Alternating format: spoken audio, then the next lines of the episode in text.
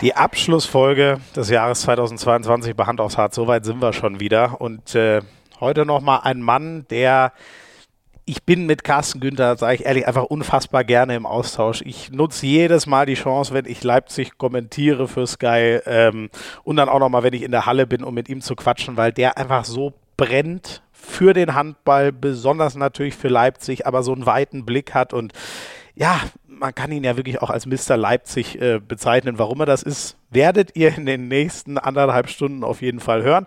Schön, dass ihr dabei seid bei Hand aus Harz im offiziellen Podcast der Liquimoli HBL. Mein Name ist Schmiso und die heutige Folge wird präsentiert von der DKB. Auch an euch nochmal vielen Dank zum Jahresabschluss für eure Treue. Hinrunde ist ja fast durch. Wählt ihr aber gerne nochmal den DKB-Spieler des Monats Dezember. Ähm, denkt einfach dran, das dann zu machen, wenn der Weihnachtsspieltag von der HBL am 26., 27. rum ist, damit wir da auch einen äh, ja, vernünftigen Mann küren können zum Spieler des Monats. Mit Carsten Günther gibt es so viele Themen. Äh, wir fangen an bei der Aktualität. Äh, wie haben Sie diesen Ra Riesenlauf unter Runa Sigtriksson hinbekommen? Wie kam er überhaupt auf ihn? Das erzählt er uns. Und auch diese ganz harte Trennung nach so vielen gemeinsamen Jahren von André Haber als Jugendtrainer in Leipzig angefangen, dann Cheftrainer geworden. Für mich sehr spannend. Sie haben sich schon gemeinsam vor Jahren auf diesen Moment vorbereitet und äh, Carsten erzählt uns auch sehr intensiv und schön, wie es dann war, wie hart es war und wie es André inzwischen geht. Außerdem dieser unglaubliche Weg der Leipziger selber als Trainer hat Carsten Günther dort das ganze Projekt angestoßen, selber Trikots beflockt in der Nacht, Kartoffelsalat für den VIP-Raum gemacht. Also ähm, da erfahren wir eine ganze Menge über dieses Wahnsinnsprojekt Leipzig und wie es inzwischen in der ersten Liga angekommen ist. Und äh, wir haben richtig geile Sprachnachrichten, äh, die diesen Weg nochmal nachzeichnen und bei denen ganz klar rauskommt, Carsten Günther und seine Krawatte das ist eine ganz besondere Liebe. Ich finde, es ist eine richtig geile Abschlussfolge geworden, die ich gerade mit ihm aufgenommen habe. Ich hoffe, ihr habt ebenso viel Spaß dabei und wünsche euch jetzt schon mal frohe Weihnachten und einen guten Rutsch. Und jetzt viel, ganz viel Spaß mit äh, 90 Minuten Puro Carsten Günther, wie er leibt und lebt. Es gibt so viele gute Geschichten über ihn bin mal gespannt, welchen wir, welche wir heute alle hören. Ich habe schon Munition in Form von Sprachnachrichten ohne Ende. Da freue ich mich jetzt schon drauf, wie er auf die reagiert.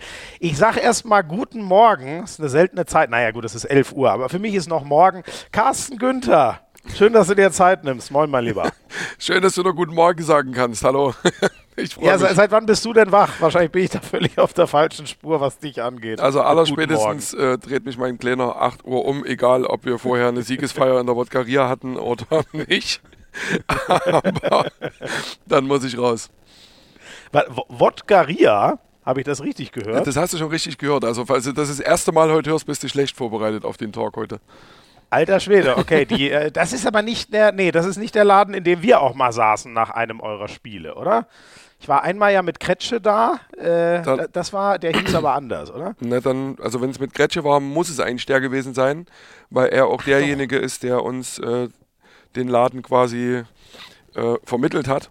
Das war seine mhm. Stammkneipe in Leipzig, als er hier eingestiegen ist. Und seitdem ist auch die Stammkneipe der Mannschaft, in der wir den ein oder anderen Aufstieg gefeiert haben, aber auch den ein oder anderen Sieg und manchmal auch okay. eine Niederlage verdauen mussten. Sehr gut, sehr gut. Ähm, und die, die hat ihren, die hat ja einen relativ zünftigen Namen. Deswegen bin ich nur um 11 Uhr äh, zusammengezuckt. dort, dort, ist auch sehr zünftig. okay, ja. Gut, ich glaube, dann reden wir wirklich vom gleichen. Äh, dann reden wir vom gleichen Laden, dann habe ich mir nur den Namen nicht richtig gemerkt. Ähm, sag mal, du sitzt jetzt gerade in der SCDFK-Geschäftsstelle. Genau. da richtig? Genau, ich bin jetzt so der technisch affinste Mensch. Äh, deswegen habe ich ein bisschen Hilfe gebraucht, hier mir das ja. Ganze einzurichten. Aber jetzt sitze ich in meinem Büro und freue mich auf die ja. nächste Stunde mit dir.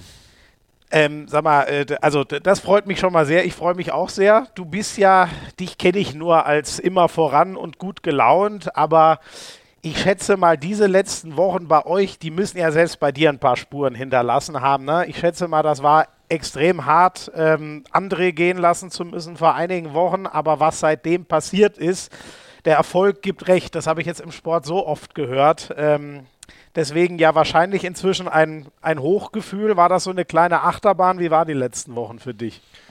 Also ich glaube, mit einer Achterbahn liegst du ziemlich richtig. Ähm, vor allen Dingen nach dem letzten Spiel natürlich, was uns alle so wieder ein bisschen auf den Boden der Tatsachen zurückgeholt hat, dass halt nichts ein Selbstläufer ist und äh, einfach automatisch. Niederlage gegen den BHC. So ist es. Ähm, äh, so vielen Siegen. Wir haben sechsmal gewonnen äh, seit, dem, ja. seit dem Trainerwechsel ähm, und dann wird man natürlich die Kirsche auf die Torte drauf machen am Sonntag gegen BHC und irgendwie hat es jeder so als selbstverständlich genommen, dass es passiert und äh, vergessen, dass da ein Gegner ist, der sich wehrt. Ähm, und dann gab es ja wieder eine Niederlage und vorher, na, na klar, das waren äh, sechs Spiele, wo du wieder Selbstvertrauen tankst, wo endlich alle im Umfeld, aber auch in der Mannschaft mal wieder mit einem breiten Grinsen zum Training kommen, ähm, ja. wo die Partner wieder richtig Lust drauf kriegen, wo die Fans viel, viel Feedback senden. Und das war natürlich auch nach so einer harten Entscheidung, die ja, ähm, ja die für uns ein absoluter Einschnitt war, wenn du jemanden äh, freistellst und damit auch weißt, dass eine Zusammenarbeit endet nach 15 Jahren, äh, die André hier war und auch maßgeblich diesen, diesen Verein mit aufgebaut und, und, und geprägt hat, dann, äh, ja, dann steht dein Arsch erstmal im, im Feuer, dann, dann muss es auch klappen. Wenn das nicht hinhaut, dann äh, gibt es wenig, was, da, was danach noch kommen kann. Und deshalb äh, war da viel Erleichterung dabei. Aber natürlich schwingt auch immer noch ein Stück weit äh, ja, Traurigkeit mit, dass es überhaupt so weit kommen musste. Das will ich gar nicht verhehlen. Äh, lass uns äh, bei, beim, bei dem Positiven kurz bleiben, äh, bevor wir das andere dann gerne auch aufarbeiten. Ähm, das ist ja schon, äh, also es ist so oft dieser Mechanismus im Sport, ne? weil eine, eine, ganze Mannschaft tauschen ist relativ schwierig, sogar die halbe Mannschaft tauschen in der Saison ist schwierig bis unmöglich. Ähm, da trifft es halt oft den Trainer. Du kennst diesen Verein wie kein anderer, weil das wird heute auch Thema sein, du ihn von vorne aufgebaut hast. Aber das ist ja schon unfassbar, oder? Man wechselt einen Trainer und man gewinnt auf einmal alle Spieler, die man vorher scheinbar verloren hat. Was ist denn deine Erklärung? Äh, du, ich konnte mich jetzt äh, ungefähr tausendmal auf diese Frage vorbereiten, weil sie mir ungefähr genauso oft äh, schon, das denke ich mir. schon, schon gestellt wurde. Ähm, und man nähert sich ja mit jeder Antwort ein Stück weit mehr. Ähm, ich glaube, das sind mindestens drei Faktoren, die da zusammenkommen. Das eine ist, äh, dass die Mannschaft plötzlich äh, mit brachialer Gewalt realisiert, oh shit, hier ist wirklich gnadenlos was schiefgelaufen und mein Handeln hat hat Konsequenzen und ich muss hier selbst mehr Ver Verantwortung übernehmen. Also es gab in der Kabine Tränen, als André gesagt hat, wenn ich durch die Tür heute rausgehe, bin ich nicht mehr euer, euer Trainer. Also das hat nicht, das hat die, das hat die Jungs nicht kalt gelassen, sondern ähm, dann realisierst du, fuck, äh, wo waren die letzten zwei, drei Prozent, die ich vielleicht auch liegen lassen habe, wo, wo, wo habe ich zu schnell gesagt, äh, hier tut's zu weh oder hier wird's zu intensiv oder oder oder. Das ist das eine, dass die, dass die Jungs mehr Verantwortung übernehmen. Das zweite ist, dass du natürlich dann ein kleines bisschen Glück hast äh, vom Spielplan, aber auch, dass, äh, dass wir mal fünf, sieben Meter in einem Spiel halten, was auf Messerschneide steht und dann gewinnst du einen Wetzlar mit einem und kriegst wieder Selbstvertrauen plötzlich rein. Und als drittes kommt natürlich dazu, dass dann äh, jemand dasteht, der dir einen Input gibt, der auch noch aufgeht und dann wächst der Glaube daran, an dich selber, an deine Mannschaft, an die Konstellation mit dem Trainer, an das, was der sagt. Das kann äh, auch zu vielen Teilen sogar das gleiche sein, was der vorher sagt, aber ähm, ja, plötzlich glaubst du wieder mehr dran. Und ja. dann äh, kommt Part 4 dazu, dass wir eben eine Mannschaft haben, die Potenzial hat. Also das sind ja alles keine, keine blinden Jungs, sondern die können ja alle richtig was. Äh, und die haben wir ja, ja, nach bestem Wissen und Gewissen so, so zusammengestellt äh, mit dem Ziel, dort äh, Minimum auf Nummer 6 reinzukommen. Äh, das war ja äh, und dann zeigt sich, dass diese Qualität halt wirklich da ist und dann bringst du die auf die, auf die Straße und äh, gewinnst halt auch sechsmal in Folge. Dass da natürlich so überragende Sachen dazukommen, wie gegen Flensburg zu Hause, okay, aber wir waren jetzt auch nicht die erste Mannschaft, die, die gegen, gegen die gewonnen hat. In der Bundesliga kannst du an einem Sahnetag jeden schlagen, an einem Kacktag kannst du halt auch gegen jeden verlieren. Das ja. kann ich jetzt 5 Euro ins Phrasenschwein hauen. Aber, aber, aber, aber, aber ganz genau so ist es. Also sind wir schon bei vier Punkten, die da alle zueinander kommen. Äh, dass es läuft. Und Gott sei Dank ist es so, dass wir uns unterm Strich nicht geirrt haben bei der Kaderzusammenstellung, weil die Jungs werden wir ja noch ein paar Tage hier haben und da äh, bin ich eigentlich auch froh drüber. Ja, das, das Flensburg-Spiel, das war für mich so ein Symbol. Ähm, wie dieser letzte, es war Vigo Christiansson, glaube ich, ne? Der, der, der, das letzte, das Siegtor dann. Ich meine, ein Punkt gegen Flensburg wäre auch schon nicht schlecht gewesen, aber irgendwie so, gefühlt kann man sagen, da hat sich im Kopf was gelöst, ähm, was in den ersten Spielen nicht war. Und dieses Spiel hättet ihr wahrscheinlich auch zumindest nur unentschieden gespielt in den ersten Wochen, wo es so schwer lief. Kann man das so sagen? Du, das- ich fand, wie selbstverständlich der diesen Ball reinhaut irgendwie. Ja, ja, also Das hat mich. Vico ist ja auch so ein Mann zwischen Genie und Wahnsinn. Den kannst du äh, im letzten Spieltag, er ist am liebsten auf Feld gerannt und nur kurz geschüttelt. Ähm, aber äh, das ist so ein, so, ein, so ein genialer Spieler. Wenn der äh, Ja. abruft, was er kann, dann äh, ist er eine Bereicherung für jede Mannschaft und kann ein absoluter Leader hier in äh, Leipzig auch werden. Er hat es in, in, in vielen Spielen auch schon gezeigt jetzt. Das ist so. Äh, Runa hat ja danach selber gesagt, also keiner wusste so richtig, was sie jetzt machen sollen. Er konnte nichts mehr reinschreien. Und dann nimmt er sich einfach den Ball und wir haben das Glück, wenn das Spiel aber, und genau daran siehst du ja, wie, wie brutal Sport und Ergebnisse sind.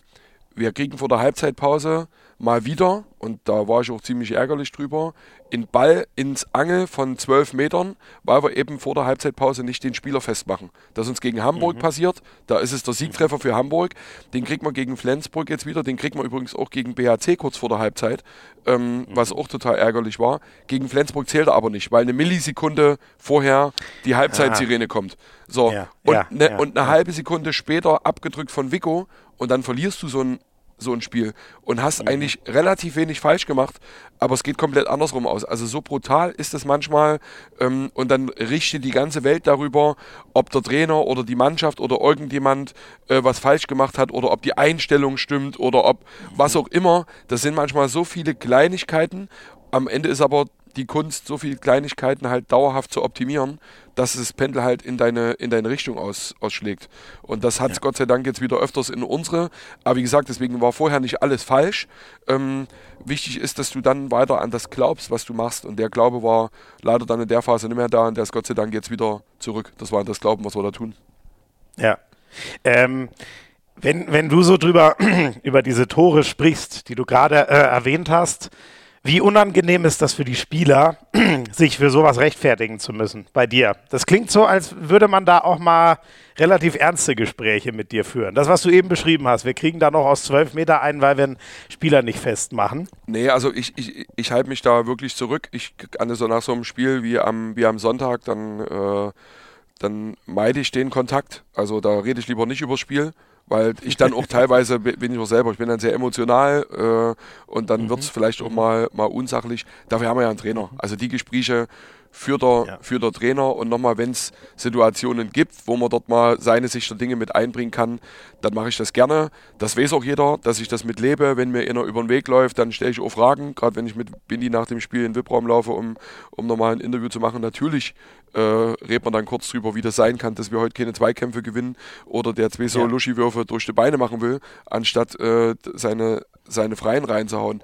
Aber äh, da muss ich überhaupt niemand rechtfertigen. Nochmal alle, die hier sind, die haben wir aus voller Überzeugung geholt, mit einem hohen Anspruch. Das ist so. Dafür kriegen sie auch die volle Unter Unterstützung von allen Seiten. Und äh, den Anspruch muss man auch immer mal wieder verdeutlichen, weil ich glaube, einen Fehler haben wir gemacht in der Vergangenheit, dass wir zu sehr akzeptiert haben, dass manchmal wegen Verletzung oder wegen dem oder wegen dem die Ergebnisse schlecht waren. Das sollte man gar nicht machen. Also den Fehler sollen auch unsere Spieler gar nicht machen, zu akzeptieren, dass wir dann mal in so eine Schwächephase reinkommen. Das kann immer sein, aber wir müssen Ja. immer die Power haben und auch den Arsch in der Hose zu sagen, nee, das ist nicht unser Anspruch, der ist höher und wir glauben an das, was wir hier tun und deswegen sind wir auch kritisch mit uns, mit uns selbst. Ich glaube, nur, nur dann kannst du besser werden. Höre ich auch regelmäßig von Trainern so. Nee, kein Lamentieren, klar, ist gerade ärgerlich. Äh, die verletzten Misere, aber hilft uns ja nichts. Insofern, es. ja, das ist wahrscheinlich na, ein mental nicht leichter Schritt, aber den man gehen muss. Na, und, und es, Ähm, es schaut ja jeder regelmäßig mit den Hufen und will Spielzeit. Also von, Ja. von, von daher stehen dann einfach nur andere auf dem Feld. Aber wir haben ja keine Blinden Ja. in der Mannschaft, sondern wir haben nur gute. Äh, von daher ist es eigentlich auch dann wieder wurscht. So, also das ist, wenn man, wenn man, wenn man, wenn man mit der Überzeugung rangeht, dann, dann darf das, ja, dann darf das gar kein Grund sein, sondern geht es nur darum, dass die, die spielen, ihr Ding ordentlich machen und maximal zusammenhalten und unterstützt werden. Alles andere als blind auch, warst du offensichtlich bei der Trainerwahl. Es hat ja mit sechs von sieben Siegen immer noch, auch wenn es jetzt die erste Niederlage gab, brutal gefruchtet. Ähm, ich sag's dir ehrlich, ich hätte den Mann ja allein wegen seines Nachnamens nicht eingestellt, weil ich mich bis heute nicht traue, ihn auszusprechen. Nein, Spaß beiseite. Wie bist du auf ihn gekommen? Das ist ja jetzt nicht, man kennt ihn aus der Bundesliga, hat selber dort gespielt, war Trainer schon bei anderen. Äh, wobei, jetzt weiß ich gar nicht, war er schon mal, nee, der war in der zweiten Liga immer Trainer, oder? Oder war Nee, der, der- mit, der hat- jetzt weiß ich gar nicht, in Balingen auch mal Bundesliga? Genau, der hat ein Jahr in Baling gemacht und ist mit denen runter in der zweiten Liga. Ähm, also drauf gekommen bin ich, weil mir mein äh, Freund und Kollege aus Aue den Hinweis gegeben hat, Ja. gesagt, pass auf, äh, Ja. wenn du überlegst, nimm den mal mit in deine Überlegung ein. Äh, und dann war es wirklich so, dass wir, also ich glaube an dem Tag, als wir es kommuniziert haben, dass wir André freistellen, hatten wir hier 37 oder 38 Namen auf dem Zettel, die ich gemeinsam mit Mülli durchgegangen bin. Und da haben wir gesagt, okay, also wenn jetzt die Auswahl so groß ist, dann müssen wir wirklich äh, ein bisschen systematisch vorgehen und haben ein paar so knallharte Kriterien definiert, die der Trainer mitbringen muss. Ein paar weiche, die er optimalerweise mitbringen soll. Und nach Auswahl Sag, sag gerne mal die harten, was, auf was guckt man? ja, wenn wir wollten auf alle Fälle einen, einen Mann, der äh, eine gewisse Ruhe und Souveränität reinbringt, der die deutsche Sprache kennt, äh, damit er die Jungs sofort abholen kann und der auch schon äh, Bundesliga-Erfahrung hat, dass der sofort weiß, was passiert da am nächsten Spieltag Ja. und nicht sich Ja. erst reinarbeiten muss. Das waren so die drei, die drei hauptsächlichen und äh, dann gab es noch ein paar weiche und nach, äh, wie gesagt, dann war die Liste relativ schnell sehr dünn. Da gab es noch vier Namen. Ähm, und da war Runa immer noch einer davon. Und dann haben wir gesagt, okay, dann werden wir mit den Vieren sprechen.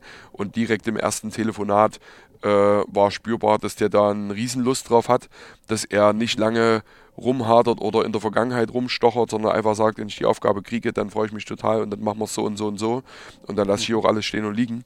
Ähm, und wenn jemand mit so einer Überzeugung kommt und auch bereit ist, was zu opfern und auch für sich selber da ins Risiko reingeht, ähm, dann, dann, ja, dann, dann sprüht es relativ schnell Funken bei mir, weil ich auch so ein Typ bin, der, der Dinge halt aus, aus, aus voller Überzeugung macht und nicht immer denkt, Ja. was kann vielleicht die Konsequenz aus dem und dem und dem sein. Wenn du überzeugt von was bist, dann musst du einfach machen und mit allen Konsequenzen dann auch leben. Und das, äh, ja, das hat dann schnell dazu geführt, dass wir zueinander gefunden haben und die Bildzeitung hat sich sehr gefreut über den Namen, vor allen Dingen nach dem sechsten Sieg, als sie ihn dann Siegtrickson genannt haben. Äh, da wurde es wieder einfach. Muss man nur ein E einbauen. genau ne? so ist es. Also eigentlich, ne, genau, eigentlich ist es ja. We- Weißt du denn eigentlich, ich habe mir das ja neulich mal von, äh, ähm, von Gisli Christiansson äh, er- erklären lassen, äh, wie diese isländischen Nachnamen, das setzt sich ja immer aus Son oder Dottir bei einer Frau vom Namen des Vaters zusammen. Ja, ja. Ähm, wie, weißt du, wie sein Vater hieß? Weil den Namen kann ich mir jetzt nicht so gar, also hieß der wirklich Sigtrig oder kann mir nicht so ganz zusammenreimen, den Namen. Also weißt du das? Das ist wirklich spannend. Ich habe ihn danach noch nicht gefragt. Er hat uns schon ein bisschen was zur isländischen Kultur übermittelt, auch mit dem Du und Sie Ja. und so weiter und so fort. Äh, da Ja. hatten einige Kollegen von dir und denen das Problem damit, weil sie in Interviews immer Sie äh, Fragen stellen müssen, gerade aus dem öffentlich-rechtlichen. Und er sagt, Ja. in, in, in Island gibt es kein Sie. Und dann Ja. sagt der Reporter so, dann kriege ich einfach meinen Chefbau auf den Deckel, wenn ich dich mit Du Ja. anspreche. Ich sage, aber dann sagt deinem Chef mal, dass er sich mal kundig machen soll. Äh, also wir reden hier, wir, wir, wir, wir, wir, wir philosophieren hier über Armbinden und wollen, äh, wollen, wollen arabische Länder belehren, aber nicht mal das kriegt man hin.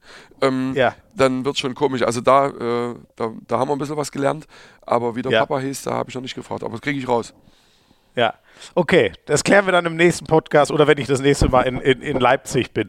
Ähm, ist er denn, ähm, äh, also er war äh, als Spieler äh, Eisenach, äh, als Trainer auch mal kurz Eisenach Aue, hast du schon gesagt, ähm, aber er war ja gerade in Island, wo du ihn jetzt äh, abgeholt hast, Ja, ja. sozusagen, oder? Oder ja. Er war in Island, hat dort ähm, nach dem Baling-Abenteuer, was nicht so ganz hingehauen hat, ähm, hat er dort einen Job angenommen in der Logistikbranche und hat nebenbei äh, Hauka trainiert, mit dem er auch im Europacup aktiv war. Also als wir das erste Telefonat hatten, saß er gerade in Limassol unten äh, auf Zypern, ähm, Ei. weil die dort noch ein European äh, League-Spiel hatten. Ähm, oder Boah, das ist ja auch eine Reise. Ja, ne? ja. Island, Zypern, wow. Die hat insgesamt vier Tage gedauert. Die Spieler mussten die selber zahlen. Ähm, und weil sie schon selber zahlen, haben sie aber noch einen Sonntag mit rangehangen, dann danach am Montag, äh, mit sie wenigstens noch was vom Strand haben. Und haben wir auch heim auswärts getauscht, dass sie nicht zweimal hin und her fliegen müssen, sondern dann zweimal da unten gespielt haben. Also da, da, okay. da sieht man mal wieder, mit wie viel Liebe und Überzeugung äh, Menschen auch Handball machen, äh, damit sie ihrem, ihrem Traum dort nachgehen können. Ja. Und äh, da fragt man sich schon manchmal, da müssen wir hier manchmal schieben so ein bisschen, obwohl es alle Möglichkeiten gibt äh, und äh, ringsrum alles bezahlt und, und, und organisiert ist. Das ist, das ist schon beeindruckend gewesen. Ja. Ähm, und, und war dann, wie, wie sind dann solche Gespräche? Also so wie ich es bei dir rausgehört habe, der war eigentlich sehr schnell Feuer und Flamme, dass er nochmal wieder eine Chance kriegt, äh, es, es in Deutschland zu probieren. Oder gab es da schon auch ein paar Sachen für ihn in Island zu regeln? Ja, also Gespräche mit Ronas sind immer sehr präzise, kurz und knackig. da Da äh, wird nicht lang drum herum geredet und er hat gesagt, wenn, also ich will das gern machen. Ähm, das und das ist, ist, ist mir wichtig. Und äh, als ich das und das dann auch äh, hingekriegt habe, dann hat er gesagt, gut, dann alles andere äh, löse ich später. Also er ist ja wirklich von Zypern über London nach Reykjavik geflogen. Die Frau hat die Sporttasche an den Flughafen gebracht und dann ist er wieder zurückgeflogen und in Frankfurt gelandet und äh, dann abends habe ich ihn oder mittags habe ich ihn abgeholt und ins Teamhotel in, in, in, in Wetzlar gebracht. Da konnte er gar nicht mit seinem Arbeitgeber reden, sondern das musste ja. alles telefonisch laufen und dann waren hier mal drei Tage frei und dann ist er halt hoch und hat gesagt, jetzt muss erstmal ein paar, paar Sachen noch glatt ziehen. Also da ist halt sehr viel Pragmatismus dabei und äh, klare Priorisierung. Okay, aber das akzeptiert dann der isländische Verein aber auch so. Ja, ja, also das, das, das war das Gute, dass er ja mit dem Verein unterwegs war und dort auch mit dem Manager ähm, entsprechend, Ach so, eher am Tisch saß sozusagen, reden oder? konnte. Das, das, ja, ja. das Interessante war, der, äh, der Geschäftsführer dort ist ja auch ein ehemaliger Trainer, äh, Aaron Christiansson. Und mhm. äh, als ich mit dem dann telefoniert habe wegen der Freigabe, muss ich ihm erstmal sagen, dass er auch bei mir auf dem Zettel steht, weil ihn ein, Berater angeboten hatte. Und da war er ziemlich überrascht, weil das wusste er gar nicht. also, Ach so, okay. Der ist, aber ist der noch, also so ein bisschen wie du, mal Trainer gewesen, aber inzwischen in der Management-Ebene, aber ist noch, äh, ist noch auf dem Markt sozusagen. Also das ist nett von dir, dass du mich noch als Trainer bezeichnest. Ja, es ist äh, ein paar Jahre her. Das war in der Oberliga. du ja mal. Äh, das ist sehr lange her. Äh, nee, nee, also der, der, der, der hat Hannover Burgdorf gemacht. Ich glaube, der macht die Nationalmannschaft von Bahrain auch. Ähm, also mhm. der, der, der ist schon auch noch wirklich aktiv und auch auf Ach. höchster Ebene. Aber ja, das Lustige ja, war, dass der quasi wahrscheinlich wie die Hälfte der anderen, die auf der Liste standen, überhaupt nicht wusste, dass der bei mir mit angeboten wird. Ähm. Ja, wahrscheinlich. Aber wenn, wenn, wenn die Berater, da würden sie wahrscheinlich auch alle Kirre machen. Wenn die Berater jedem Spieler oder Trainer immer sagen, wo er überall vielleicht im Umlauf ist. Das ist echt ganz spannend. Ne? Das sind so die, die, das ist die andere Welt des, des Sports. Ja, ja, auf jeden Fall. Wer stand, Wer stand denn sonst noch bei dir auf der Shortlist? Jetzt kannst du es ja hier im Vertrauen mal exklusiv. Äh, nee, das, äh, das will ich nicht machen, weil ich da auch keinem, keinem zu nahe treten will. Äh, auf alle Fälle waren alle, mit denen wir uns unterhalten haben, waren sehr, sehr gute Gespräche auch, wo man auch selber viel draus mitnimmt. Das muss ich echt sagen. Aber das wäre jetzt Quatsch, wenn ich hier jemanden ähm, da nennen würde und dann wird gefragt, warum ist der es nicht geworden und so. Das, das wäre jetzt nicht. Ja. ja. Ähm, Dann lass zum, zur anderen Seite der Medaille vielleicht noch kommen. Ähm, ich kenne äh, André natürlich auch ein bisschen. Ich habe mit ihm das ein oder andere Mal auch schon mal ähm, ähm, gequatscht in der Halle oder wir haben uns mal zufällig im ICE nach Wien, weiß ich noch, getroffen zur, zur Handball. Ich weiß immer nicht, EM oder WM damals, was auch immer es dort war, ja, 2020. War EM, da haben wir Sponsorenfahrt hingemacht und der hatte ja ein bisschen Flugangst. Und da ist er dann ja. mit dem Zug nachgekommen. Krass, ne? Genau, der saß wirklich, der saß wirklich lange. Also ich saß von München aus, das geht, mhm. aber der saß schon sehr lange im Zug, als wir uns dann ab München Richtung Wien äh, getroffen haben. Du, wir, wir, ähm, wir haben, wenn die Deutsche Bahn funktioniert, haben wir eine Drei-Stunden-Verbindung nach München. Die klappt noch nicht. Ja. Ja, das ist genau. Eigentlich ist es sehr verlockend, aber man weiß immer nicht. Wobei ich sage dir, gerade mit dem Schnee ist, ist, ist es durch die Luft gerade auch nicht immer aus München das, das Einfachste. Das Habe ich jetzt die Tage wieder gemerkt, als ich nach Flensburg hoch bin. Ähm, ja, äh, vielleicht fangen wir erst bei dir an. Für dich ja emotional, du hast schon vorhin ein bisschen mal geschildert. Äh, wie ist das, wenn man merkt, einer, mit dem ich so lange auf unterschiedlichsten Positionen zusammengearbeitet habe, äh, der jetzt die letzten Jahre der Cheftrainer war, es geht nicht mehr. Ich, ich, ich muss mich jetzt an diese Entscheidung mal selber rantasten, dass ich vielleicht äh, mit dem die Bande brechen muss. Wie war das für dich? Ziemlich, ziemlich beschissen. Also das, äh, das fühlt sich sehr, sehr komisch an, sehr befremdlich an, ähm, obwohl wir beide äh, ja wussten, dass irgendwann dieser Tag kommt. Also als wir uns nach Christian Prokop für Micha Biegler entschieden haben, äh, war André ein bisschen sauer, dass er es nicht geworden ist und ich habe ihm aber das so erklärt, dass ich keinen Bock habe, all in zu gehen und dann sind die Beten nicht mehr da, die gerade für unseren Erfolg hier stehen, den will ich gerne als Konstante hier im Verein behalten. Und äh, als er dann in die Cheftrainerposition gekommen ist, haben wir auch im ersten Trainingslager da ganz, ganz offen drüber, drüber, drüber geredet. Da das machst du das eher spaßig und so, aber über diesen Tag, wie geht man damit um? Und da haben wir uns echt geschworen, dass wenn der mal kommt, dass es da kein Rumgeeier gibt, sondern dass wir da ganz offen miteinander drüber sprechen. Und wir, wir beiden standen schon äh, auch ich glaube am fünften Spieltag oder so in Katakomben und haben gesagt, pass auf, wenn, wir, wenn das heute nicht wird, dann trinken wir wahrscheinlich nach dem Spiel einen Schnaps zusammen, geben uns die Hand und äh, sagen und, und, wissen, dass es das letzte gemeinsame Spiel erstmal war. Dann kam, Krass, dann kam noch so eine kleine äh, Zwischenwände, aber natürlich ist es so, wenn du, du musst den Markt sondieren, du musst ein paar Vorgespräche führen, du musst mit deinen Gremien mal reden, wie die das selber sehen und so weiter und so fort. Das, das, das, das kommt dir vor, als ob du jemanden so ein bisschen hintergehst äh, auf der emotionalen Ebene. Auf der anderen Seite muss man sich immer wieder zurückholen und sagen, okay, das ist äh, auch unser Job und unsere Verantwortung für den Verein. Und dafür ist es einfach wichtig, dass wir auch auf der Trainerposition aufgestellt sind und du eigentlich auch immer und das werde ich ab jetzt auch immer haben, so eine Art Schattenliste hast für jede Spielposition, aber eben auch für die Trainerposition, weil der kann auch mal krank sein oder der kann auch mal aus anderen Gründen ausfallen oder, oder, oder und dann musst du ja handlungsfähig sein.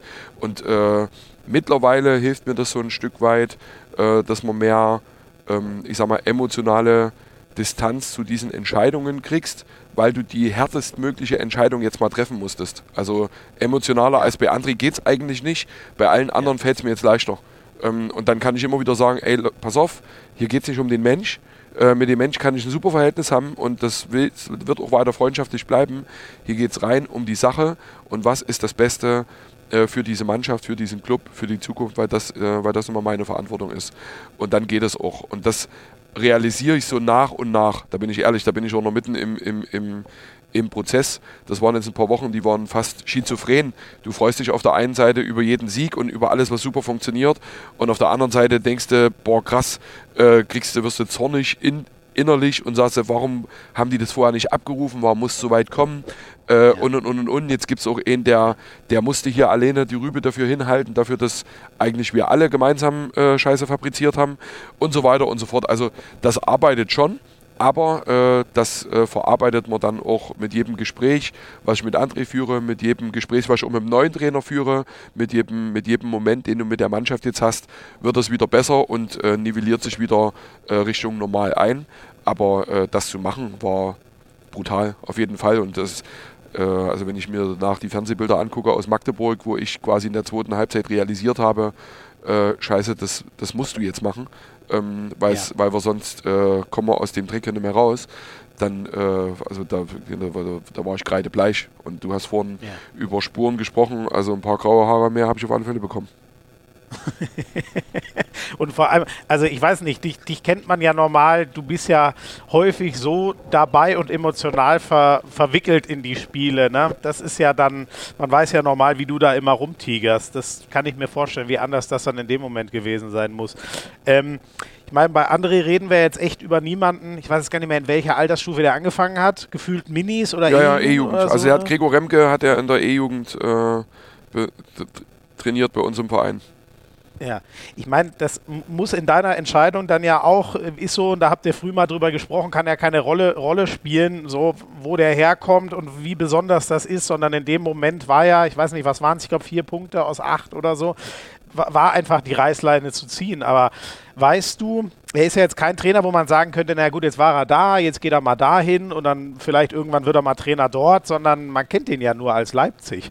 Weißt du denn, ähm, was bei ihm jetzt so der, der Plan ist? Geht er jetzt erstmal ganz raus oder denkst du, wir sehen ihn wieder irgendwann in, in, in dem Handballumfeld, was ich so auch kenne? Also ich bin mir sicher, dass wir ihn wiedersehen. Äh, alles andere wäre verrückt, weil es wirklich ein guter Coach ist. Ähm, auch jemand, ja. der gezeigt hat, dass er, dass er was in, entwickeln kann. Und nochmal, auch wenn das letzte halbe Jahr aus verschiedenen Gründen nicht mehr optimal lief, äh, vorher hat er eine Mannschaft von, ich glaube, Platz, wo er sie übernommen hat, stand mal auf 16 oder 17, sind nach Bietigheim gefahren, mussten unbedingt gewinnen, ähm, damit wir nicht ganz äh, letzter werden, bis auf Platz 5 geführt im letzten April.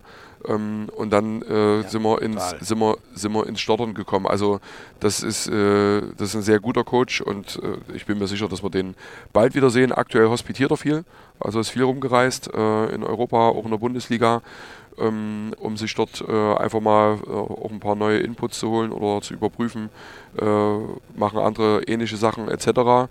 Und mittlerweile ist er auch wieder ja, richtig richtig gut drauf. Also wenn wir jetzt telefonieren, äh, da springt da keine, keine Traurigkeit mehr mit oder irgendwas anderes, sondern da können wir da ganz offen drüber reden. Deswegen war das auch wichtig, dass wir für uns einen Cut finden, den Vertrag auflösen und er dann auch wieder frei ist. Ähm, mhm. Und ich äh, drücke ihm da einfach nur alle Daumen und kann da, ja, also kann da nur hoffen, dass es, oder wünsche ihm da einfach auch, dass es relativ schnell geht. Ja, okay, das ist schön, schön, zu hören, weil von außen hatte man schon, schon so manchmal den Blick, äh, ist das überhaupt denkbar, André Habor woanders als in Leipzig, aber das ist gut zu hören, dass das scheinbar schon denkbar ist, sonst wäre es ja ehrlich gesagt irgendwie auch problematisch. Ähm, du hast es eben schon so ein bisschen gemacht, ähm, die, diese letzten Jahre, die er sehr äh, mitgeprägt hat, die nach Prokop-Jahre, hast schon gesagt, kurz mal Biegler, dann der Cheftrainer, dann wieder er und interimsweise war es davor ja schon mal für eine Halbserie. Ähm, was würdest du so eine, für, eine, für eine Bilanz ziehen? Wie, wie waren diese letzten Jahre? Ähm, das endgültige Ankommen in der Bundesliga, kann man es vielleicht so äh, nennen, was ihr da zusammen geprägt habt? Ich würde schon sagen, dass er uns in dem einstelligen Tabellenbereich äh, stabilisiert hat. Und äh, das auch unter Rahmenbedingungen, die gerade in den beiden Pandemiejahren ja äh, alles andere als einfach waren. Äh, ja. Das ist so. Er hat äh, Spieler maßgeblich mitentwickelt wenn ich hier Maciej Gibala angucke, das ist ein international gefragter Kreisläufer mittlerweile. Mhm. Ähm, den, den hat man vorher nicht so richtig ernst genommen. Wenn ich mir Luka Witzke angucke, den haben wir als Rückraum rechts äh, von Tusem Essen geholt. Ähm, und mittlerweile ist der Mittelmann der deutschen, der deutschen Nationalmannschaft. Ja, Wahnsinn, ähm, also ja. da, da, da wurde schon, äh, ja, da sind schon Spuren hinterlassen worden. Und äh, für uns war das eine sehr prägende Zeit. Wir haben den Verein hier in vielen organisatorischen Sachen, äh, Umfeld, Stuff und so entsprechend äh, weiterentwickelt. Und wahrscheinlich ist es auch der normale Gang der, der, der Dinge, dass man dann auch jetzt wieder neuen Input braucht, um die nächste Stufe schaffen zu können. Mhm, mh. Ihr habt ähm, ja jetzt gerade, das kann man eigentlich kaum glauben, erst 15-jähriges Vereinsjubiläum gefeiert. In dieser neuen Konstellation, sage ich jetzt mal. Der Name SCDFK, den gibt es natürlich schon ein paar Jahre und es gab in den 60er Jahren mal noch zu DDR-Zeiten Riesenerfolge. Aber das ist schon krass, oder? In, in, in 15 Jahren von da, wo du warst, das werden wir alles gleich nochmal ein bisschen äh, äh, erzählen, zu dem, wo ihr jetzt seid, muss da auch manchmal kneifen, wie man es so schön sagt, und überlegen, was da passiert ist in 15 Jahren? Äh, nein, also unser, unser äh, Pressesprecher, der John, der äh, war ja also der hat ja gekämpft für diese Chronik. Ähm, der hat gesagt, wenn wir es ja. jetzt nicht machen, dann kommt sie nie.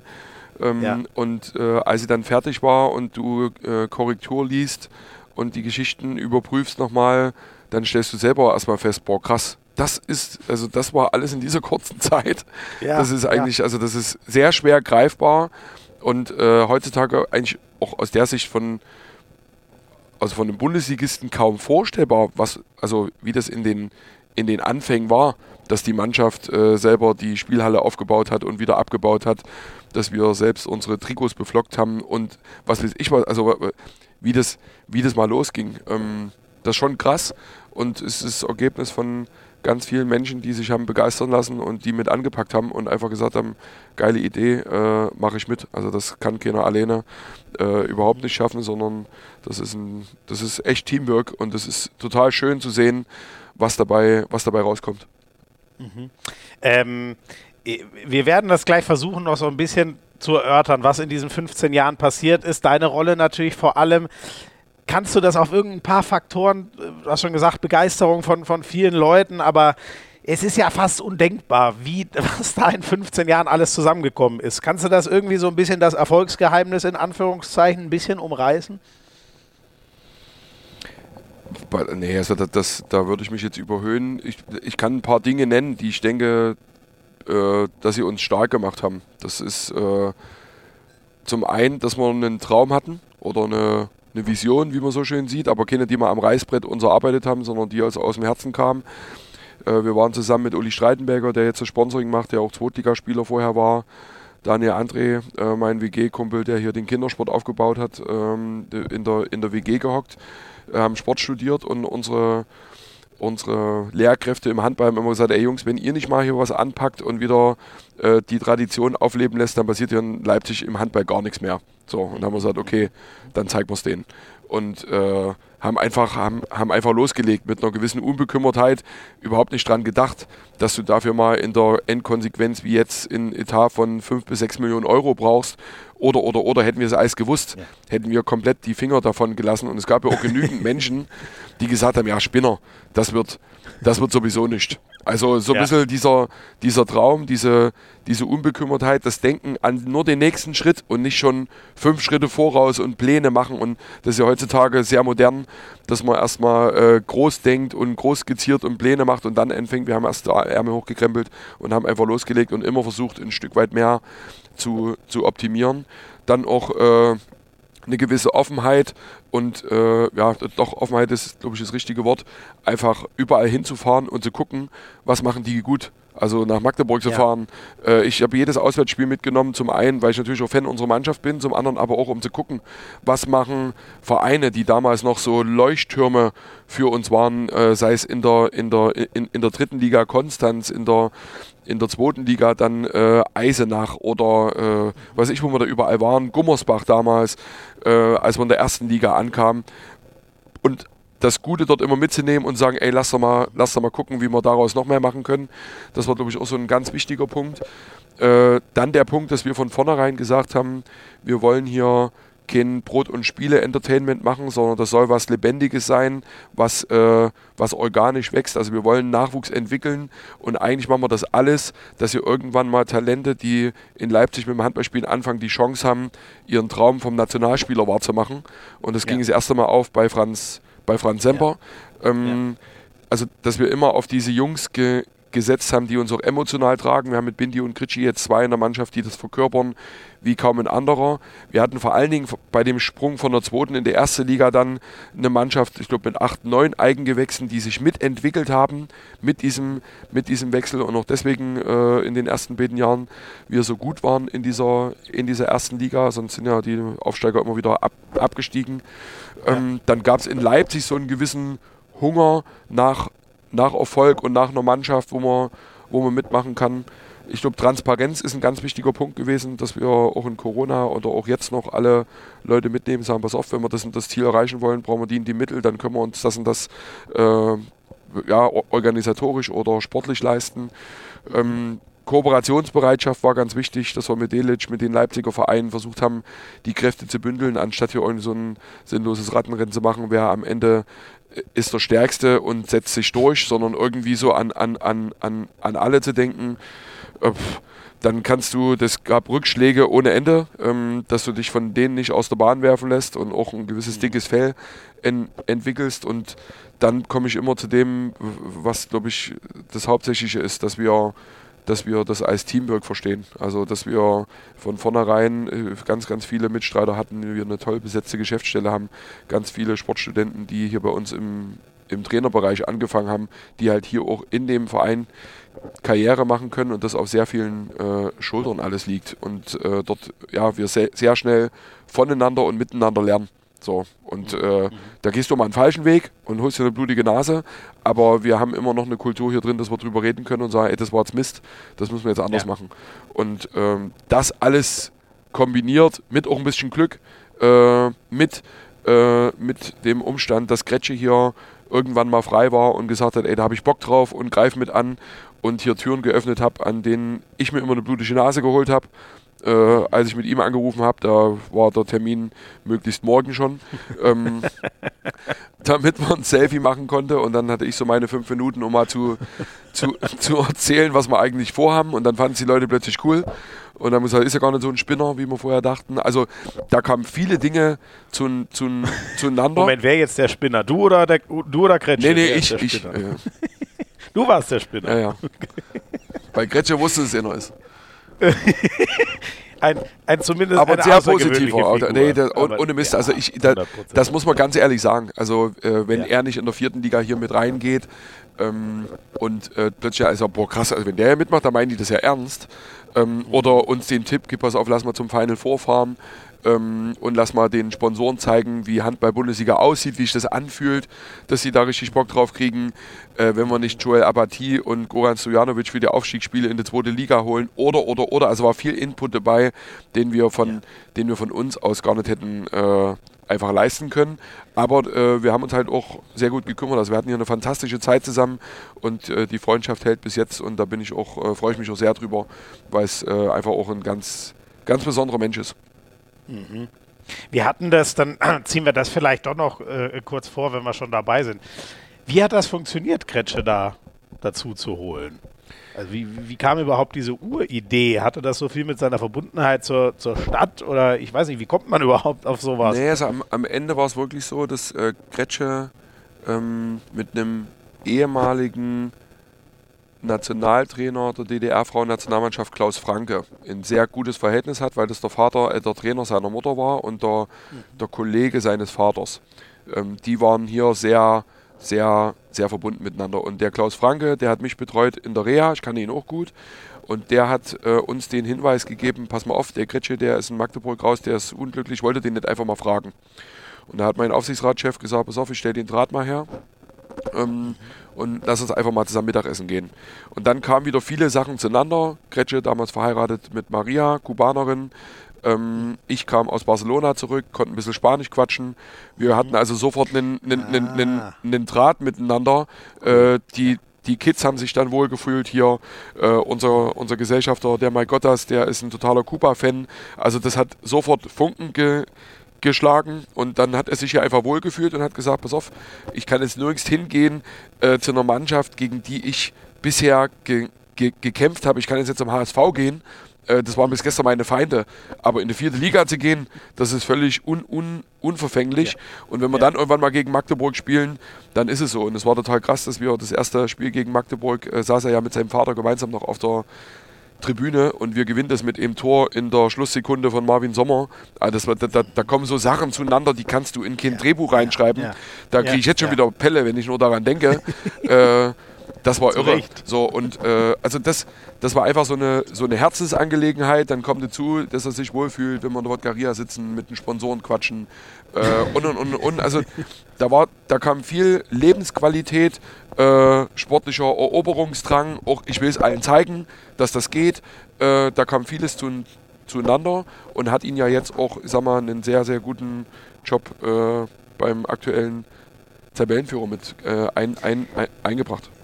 Ja, das, das wollte ich dich abschließend noch fragen, weil ich meine, was der Mann alles kann und vor allem diese Wirkung, die du beschrieben hast. Ne? Ich glaube, niemand, der irgendwas mit Handball zu tun hat, würde Stefan Kretschmann nicht die Tür aufmachen, weil er einfach, ja, der ist äh, irgendwie einmalig, dieser Typ. Äh, man, man möchte den in seiner Nähe haben und er liefert ja dann auch, aber ist schon, der Eindruck, den hatte ich auch mal, das ist schon nicht falsch, oder dass das, was er da jetzt in Berlin abreißt, was ja astronomisch gut läuft bisher, spätestens in dieser Saison, ähm, da kann er schon auf viel zurückgreifen oder an Erfahrungen, was er mit euch gemacht hat. Du, das, äh, das ist definitiv so, dass, äh, und das, das sagt er ja auch, dass sehr viel, was, was, was wir hier gemacht haben, so dieses äh, familiäre, äh, dieses Ding vom Herzen aus führen und so, das äh, dass er das dort mit anbringt und natürlich äh, kombiniert mit den Möglichkeiten einer Hauptstadt, mit äh, der Power, die auch Bob mit reinbringt. Ähm, also mit der Expertise, die er auch selber mit hat und dieses Standing, das er hat, macht er gerade das Optimale draus. Also kann man nur Glückwunsch sagen und da bin ich auch ehrlich, freue ich mich auch mit. Ja, okay. Und wird, äh, obwohl es ja schon irgendwie so ein bisschen auch noch ein ungeliebter Nachbar ist, die Berliner. Oder in dem du, Moment. Nochmal, also wenn wir am 27. da hinfahren, äh, da hat einer von uns danach schlechte Laune, das ist Fakt. und ich hoffe, dass ich das nicht wieder bin dieses Jahr. aber. Wer, wer, ist denn, un also Kretsche ist ziemlich unerträglich, wenn die Füchse nicht gewinnen. Du ja, glaube ich, auch, wenn Leipzig nicht gewinnt. Wer kann mit Niederlagen noch besser umgehen? Ihr könnt es eh beide sehr schlecht, das ich, weiß ich. Ich, ich wollte gerade sagen, also das, äh, ich glaube, da, äh, das geht unentschieden Nehmt aus. Das geht un ich, ich, ich, würde mir zuschreiben, dass ich es einen Tag eher schaffe, wieder zur Normalität zurückzukehren äh, und den Kontakt wieder suche. Ich glaube, da braucht er ein bisschen länger, aber äh, so ist es ja in der Freundschaft. Du brauchst immer einen, der den ersten Schritt macht. vielleicht spielen wir auch unentschieden, dann geht's vielleicht. Oh Gott, das müsste man eigentlich mal mit einer Kamera begleiten, wie ihr beide, nachdem der eine dem anderen wehgetan hat, wieder zueinander findet. Ja, das stelle ich mir herrlich vor. Sehr schön. Ähm, Carsten, lass äh, noch über ein. Ich hole mal die erste Sprachnachricht mit rein. Wir haben vier Stück, die alle, finde ich, sehr geil geworden sind. Ähm, wir hören erst mal rein, weil ich hoffe, ich habe es mir richtig gemerkt. Der Mann stellt sich eh selber vor und dann äh, bequatschen wir das Ganze gleich. Ja, hi, hier ist Lukas Schikala und grüß dich, Carsten. Ich weiß jetzt nicht, ob du dich freust, meine Stimme zu hören oder nicht, aber da musst du jetzt leider durch.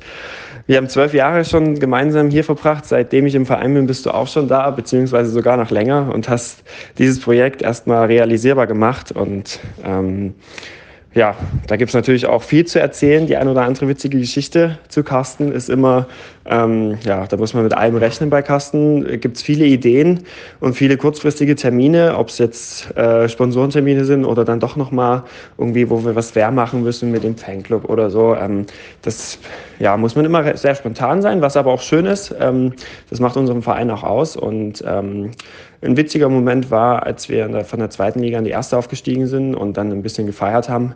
Und Carsten hatte aber immer noch seinen Anzug an. Und ich dachte mir, hä, wieso denn? Aber die Krawatte war nicht mehr am Hals, sondern dann wirklich um den Kopf gewickelt. Und dann wurde das Tanzbein geschwungen. Das ist so ein klassischer Move bei Carsten, glaube dass die Krawatte dann irgendwann um den Kopf sitzt, so halb schräg. Und äh, auch die grüne Krawatte immer. Und dann wird das Tanzbein geschwungen. Was, muss man auch sagen, ähm, ihm immer gut gelingt. Also einen Hüftschwung hat er drauf.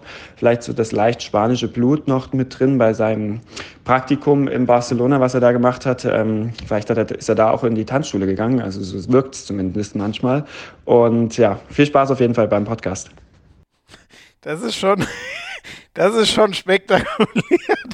also, ich kenne dich nur, ich weiß gar nicht mehr, in, in Hamburg, da hattest du, glaube ich, ein Hawaii-Hemd dieses Jahr an, ne? Ich habe dich jetzt mit der grünen Krawatte noch nie tanzen gesehen, aber dass du die Tanzfläche gern für dich hast, weiß ich auch.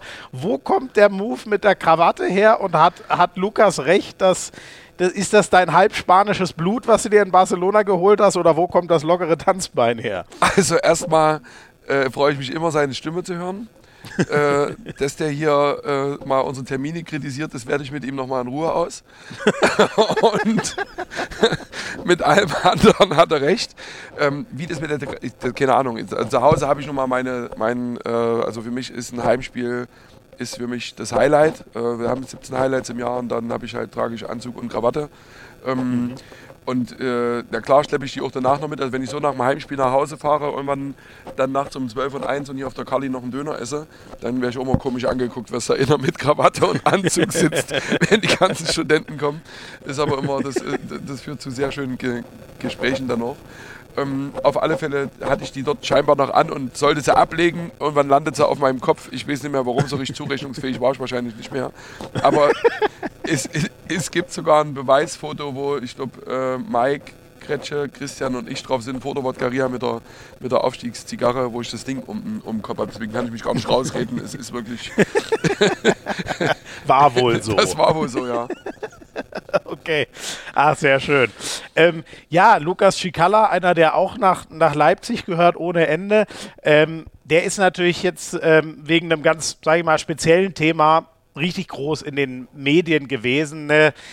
Ja, ich muss fast sagen, finde ich, äh, wir wünschen uns alle, dass es ganz normal wäre, aber ich finde schon, ihr habt da auch in der Art und Weise, wie ihr es kommuniziert habt, eine coole Geschichte geschrieben, muss ich echt fast so sagen, als er sich ähm, geoutet hat. Ähm, jetzt inzwischen, ich weiß gar nicht, hat, hat sich ein bisschen äh, gesetzt? Was gab es noch für so eine Resonanz auf, auf sein Outing und auch wie ihr das ja äh, dann in die Öffentlichkeit ge gebracht hat? Wie ist so der Blick? Äh, jetzt weiß ich gar nicht mehr, wann es war, ehrlich gesagt, aber so ein paar Monate danach, sage ich jetzt einfach mal. Ich weiß gar nicht mehr genau, wie lange es her ist. Also jetzt ist es Gott sei Dank wieder völlig normal.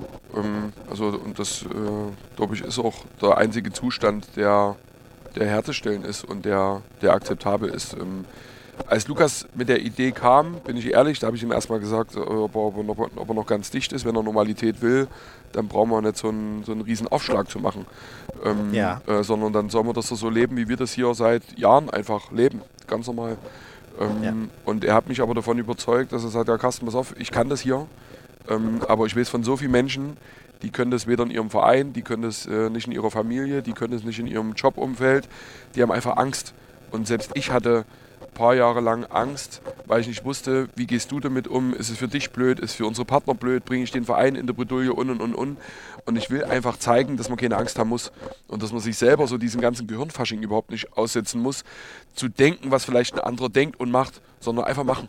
So, und äh, da ich halt, okay, wenn damit eine Mission verbunden ist, dann helfe ich dir wegen der Mission, damit es also, besser wird, aber nicht, weil ich dieses Thema hypen will, sondern äh, das, das wird mir an der einen oder anderen Stelle manchmal sogar viel zu, viel zu sehr ge, ge, ge, gehypt, was man da jetzt alles noch machen muss mit äh, äh, gendergerechter Sprache und mit allen möglichen Firlefanz, also was so weit weg von Normalität einfach ist, so was so eine Über, Über, Überhöhung ist, da bin ich kein Freund davon. Ähm, aber ich habe gesagt, ich, ich, ich helfe dir auf alle Fälle, wenn da eine Mission dahinter steht und dann machen wir das zusammen und auf das Ergebnis, also da bin ich äh, sehr, sehr stolz auf unseren Verein, auf die Menschen hier, die das ermöglicht haben, dass er so sein kann, wie er ist. Das bin ja nicht ich, sondern das sind die Mannschaftskameraden, das ist der ganze Staff, das sind die Fans, das sind einfach alle hier, die äh, dort das lebende Beispiel dafür geben, dass gemeinsam Vorbild sein eben nicht nur bei uns auf dem Trikot draufsteht, sondern dass, dass wir das wirklich machen. Und äh, das ist wirklich was, wo ich, also das ist eins meiner persönlichen Highlights in den 15 Jahren SCDFK. Und da geht es weniger darum, ob das jetzt um Homosexualität oder irgendwas anderes geht, sondern einfach, dass wir wirklich nicht nur darum dafür quatschen oder das mit übertriebener Symbolik immer wieder unter, unterstreichen müssen, sondern dass wir einfach so sind, wie wir sind und jemand, äh, der, der das Thema hat, äh, sich einfach hier wohlfühlt. Und das äh, gibt mir ein sehr, sehr gutes Ge Gefühl. Ja. Und ähm, gab es denn, also ich finde das der Punkt ist vielleicht sogar, da hast du recht, ein bisschen äh, kurz gekommen, dass, äh, ja, dass es nicht nur um, um ihn geht, sondern er damit eine klare Botschaft äh, senden will. Ehrlich gesagt, also ich habe es schon so durchdacht, aber ich weiß gar nicht, ob das, das ist vielleicht echt was, was ich gut finde, nochmal rauszustreichen, dass das ein großer Punkt ist, dass er da mit irgendwie auch vorangeht für andere, die es vielleicht noch schwerer haben, äh, das zu tun. Diese Sorgen, die er sich ja sicher auch gemacht hat, ob man, ob man das machen kann. Gab es bisher ganz ehrlich, äh, irgendein gab es irgendwas, wo mal was zurückgekommen wäre und man sagt, ja, scheiße, da hat jemand ganz schlecht reagiert, so wie man sich es eben äh, nicht wünscht und da wurden die Sorgen mal bestätigt, warum man sowas ähm, oder warum sich andere schwer tun, damit in die Öffentlichkeit zu gehen. Also nichts, was in irgendeiner Art und Weise ernst zu nehmen wäre. Also natürlich hast du mal zwei, drei Kommentare, aber das ist wirklich zu vernachlässigen. Ähm, ja. Es war zu 99,9999999 Prozent äh, positiv und auch mhm. eher bestärkend. Sogar die Frage, hey, warum, also warum erzählt ihr darüber? Das ist doch, also das ist doch ja. gar kein Thema. Ähm, aber die Welle, die das gemacht hat, es hat eine halbe Milliarde Menschen auf der ganzen Welt erreicht. Äh, überall, wo äh, es relevante Sportligen gibt, wurde das so als exemplarisches Beispiel genannt. Die beängstigt Krass. ihn dann schon, äh, weil man halt sieht, dass es halt weit weg von äh, Normalität ist. Und äh, wie gesagt, ich, ich könnte da jetzt äh, mich in Rage reden, wenn ich dieses, dieses, äh, wie sagt man, dieses Pseudo- Thema da mit dieser One Love Binde und was man da alles an Symbolik wieder rein interpretieren wollte, äh, anstatt einfach zu machen und so zu sein, wie man ist. Äh, also wir, wir, wir verkriechen uns ganz oft hinter Symbolik, jetzt haben wir mal was gemacht, jetzt haben wir mal Regenbogen gemacht oder jetzt haben wir das gemacht, aber viel wichtiger ist doch, dass man jedem gegenüber so begegnet, dass man offen ist und signalisiert, ey, pass auf, alles okay.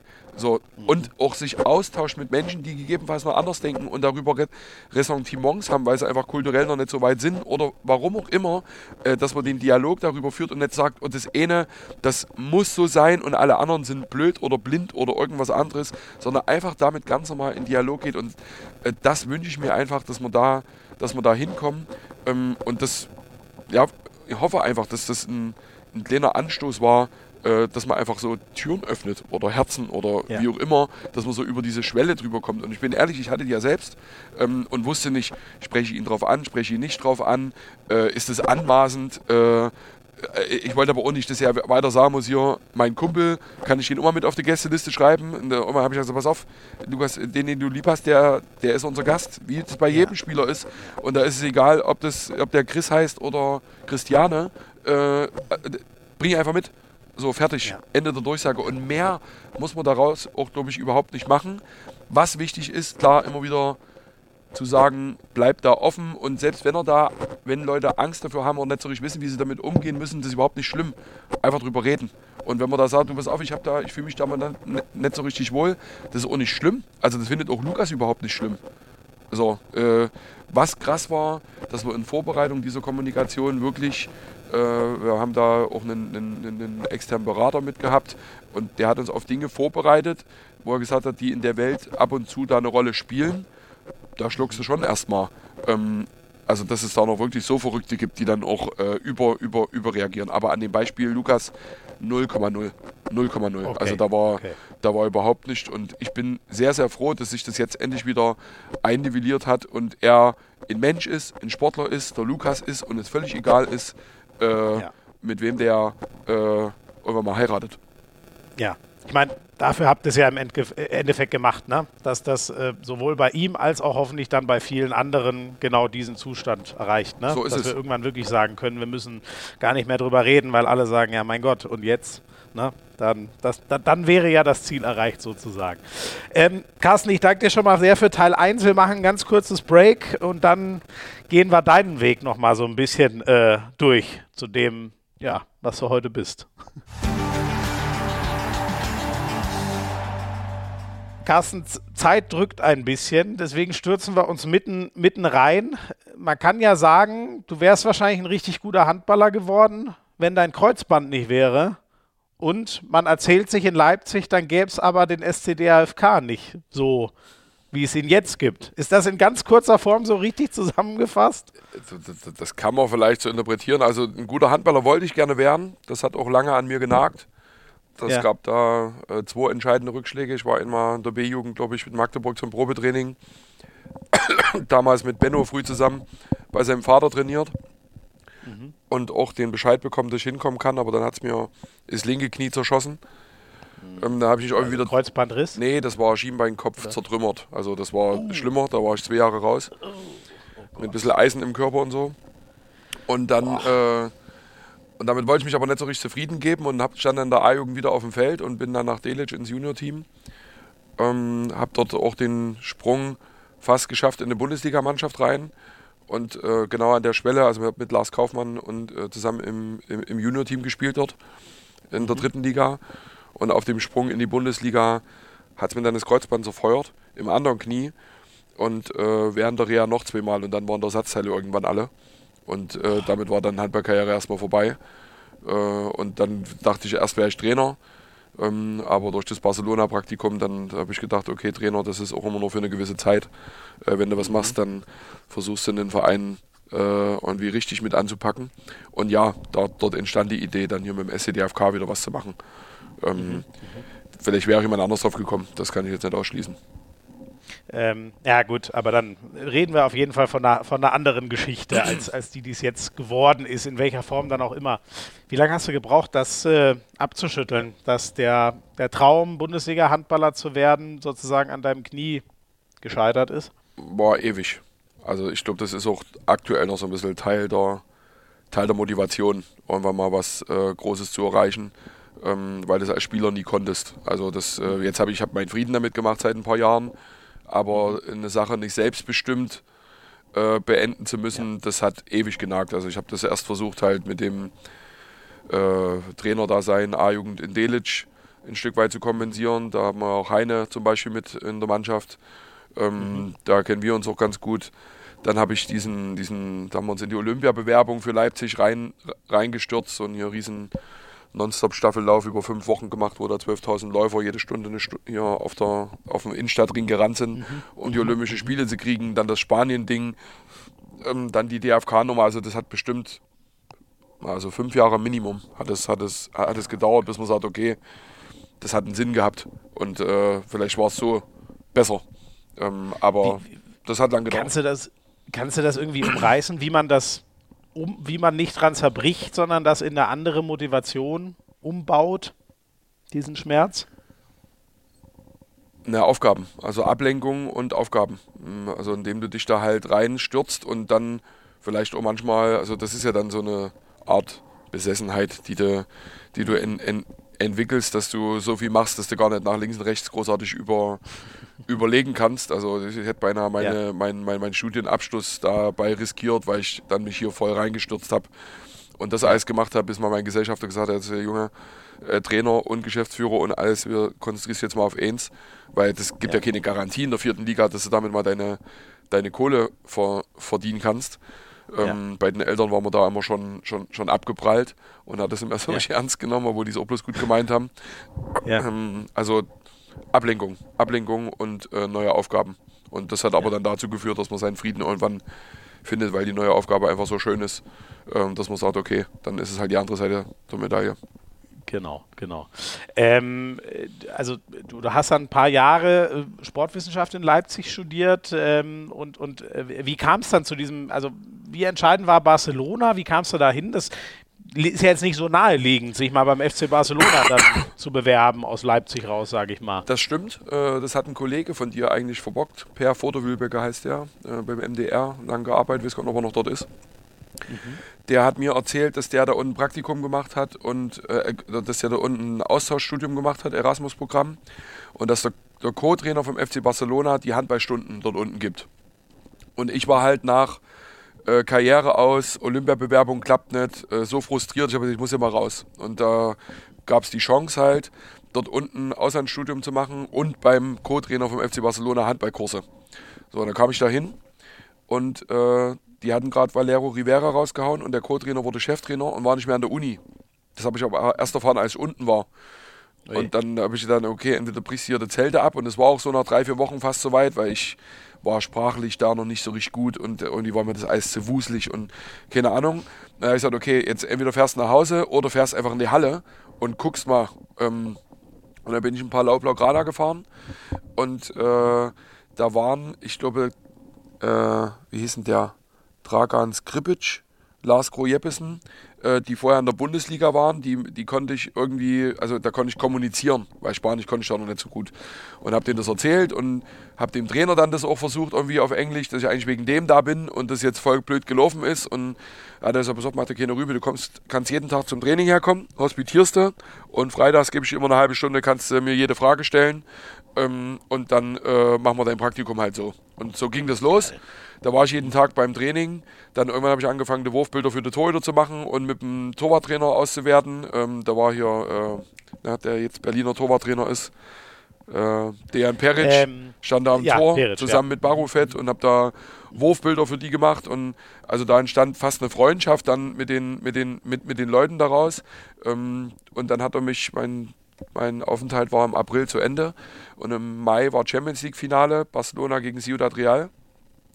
Und da hat er mich eingeladen, Cesco Espar, runter. Und äh, das Coole war, Lemme Ulrich waren Schiris, Deutsche.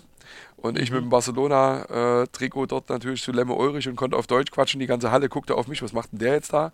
Äh, und, und, und, Fühlt schon mal vor genau. für Barca. Und, äh, und dann äh, macht Igor Romero da äh, den, den Siegtreffer mit Turban um den Kopf, weiß ich wie heute. Ähm, und äh, in Katakomben schenkt er mir sein, sein, sein Trikot dann. Das war so ein ganz, ganz bleibender Moment.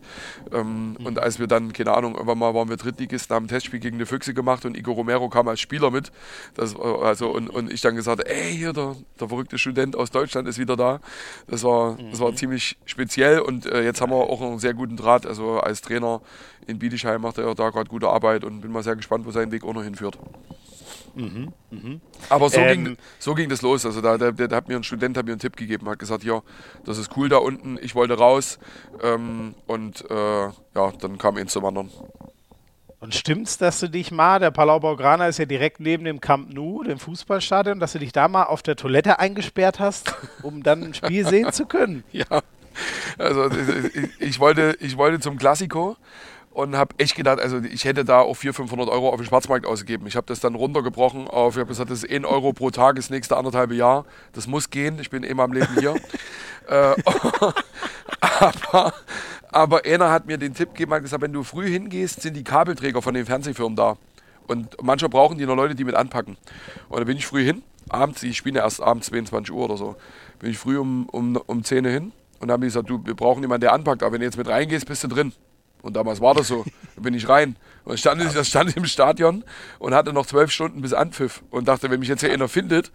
Und da bin ja. ich mit meinem Rucksack auf Toilette, saß da sieben Stunden, hab die Tür voll Vokabeln geschrieben und Vokabeln gelernt. Und da gab es ja noch nichts mit Handy hier oder dass du da WhatsApp schreibst oder irgendwas. Ja, ich hatte da so ein ja. Mini-Sagem, da hat der Auslands-SMS noch 5 Euro gekostet oder irgendwas.